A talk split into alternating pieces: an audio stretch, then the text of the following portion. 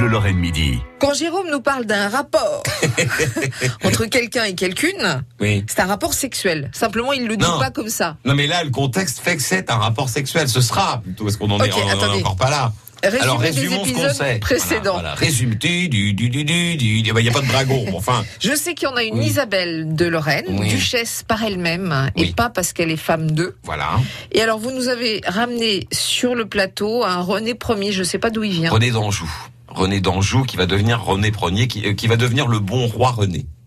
Euh, c'est un peu Stanislas avant l'heure. C'est Stanislas avec euh, On est- 200 ans d'avance. 1430, Ouais. 31. Oui, alors euh, euh, pourquoi je vous en parle? Bah Parce qu'il va épouser Isabelle et on va faire un truc de un, un- un joli coup politique euh, à l'époque. Donc je vous rappelle le contexte. Le duc de Lorraine, bon, il possède son, son duché qui est assez éclaté, rappelons-le. Hein. Il y a une partie, il a par exemple euh, pas encore complètement Épinal, il n'a pas toute une partie de Neufchâteau, il a absolument pas ni Metz, ni Verdun, ni Toul et le Toulois à l'époque c'est assez costaud, mais il a toujours euh, Nancy euh, euh, essentiellement. Et alors autour de lui, il y a le duc de Bar.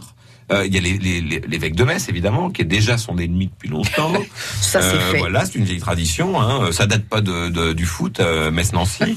euh, euh, et puis alors il y a le duché de Bar. Ce duché de Bar, sa capitale c'est Bar-le-Duc. Voilà, c'est peu ou prou la Meuse d'aujourd'hui, avec quand même toute une partie du côté de Longwy fait partie de, de- du duché de Bar. Il y a une partie qui dépend du roi de France et une partie qui est autonome. On parle de Barrois mouvant et de Marois, de Barrois non mouvant. C'est-à-dire, d'ailleurs, c'est assez euh, symbolique. Hein, C'est-à-dire que vous avez la Champagne qui est devenue française. Vous avez le, le- la Meuse d'aujourd'hui, le duché de Bar de l'époque, il est moitié français, moitié pas français. Et puis vous avez la Lorraine qui est indépendante. Ce duché de Bar, il a eu des, des ducs de Bar euh, euh, en voiture. Voilà, il y en a deux trois qui sont euh, venus euh, faire la guerre à Nancy. Et il n'y a donc pas d'enfant en ligne directe puisque le dernier euh, héritier c'est un cardinal et qui, euh, comme il est cardinal, alors il n'a pas défroqué. Il y en a qui l'auraient fait. Hein. Il y en a qui se seraient, euh, c'est arrivé à un cardinal de, un duc de, un duc de Lorraine d'ailleurs, euh, de défroquer, de dire bon, bah tant pis, je laisse tomber le boulot de cardinal euh, et je redeviens duc de quelque chose. Lui, euh, non, il reste comme ça. Alors il est travaillé au corps par une femme euh, qui est une, euh, comment je pourrais dire une, euh, Une maîtresse femme Ouais, euh, un personnage digne d'une série télé. Hein, elle s'appelle Yolande. Yolande d'Aragon de mémoire, voilà c'est ça.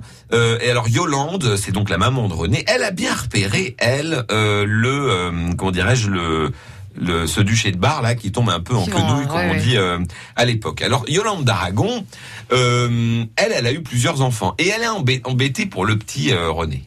Le petit, c'est le dernier Oui. Ouais. Pourquoi? Bah Parce que quand on est le dernier à l'époque, il a Ouais. rien. Voilà. On, on rappelle qu'on est au droit d'aînesse, que le droit d'aînesse en France s'arrête en 1789. Mhm.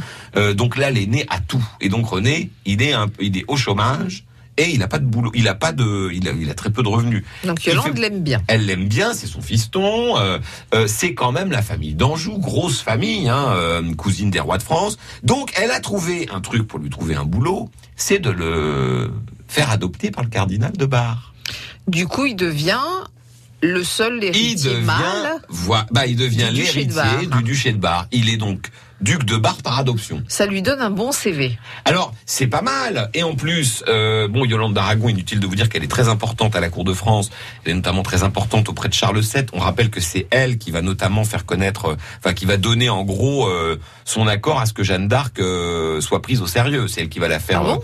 Inspecter, notamment savoir si elle est vierge. Euh, c'est Yolande, elle est responsable de beaucoup de choses euh, à l'époque, tout en loose dé, parce que je vous rappelle que c'est une femme, elle n'a pas de position officielle. Donc René devient duc de, de Bar par adoption, et là, Yolande appelle Charles II. Alors c'est pas un coup de fil. Hein. Oui, allô Charlot, c'est Yolande. Il fait un tweet. Oui, euh, euh, non, elle lui dit bah écoutez, pourquoi on les marierait pas comme ça, on ferait.